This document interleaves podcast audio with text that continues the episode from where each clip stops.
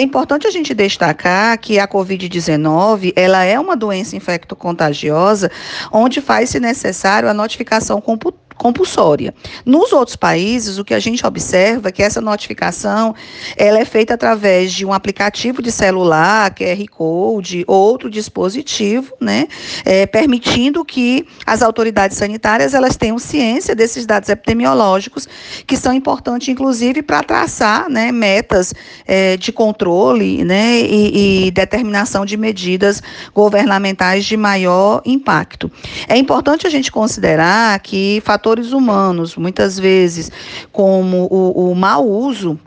do equipamento, a facilidade do manuseio do produto, medidas de segurança, limitações e até cuidados no armazenamento são informações extremamente necessárias, né, para que esses autotestes, em sendo aprovados, venham a ser utilizados adequadamente. É claro que podem existir erros de execução, né, e, e a partir desses erros de execução você ter um falso resultado e esse falso resultado acabar de alguma forma impactando na qualidade de vida dos usuários.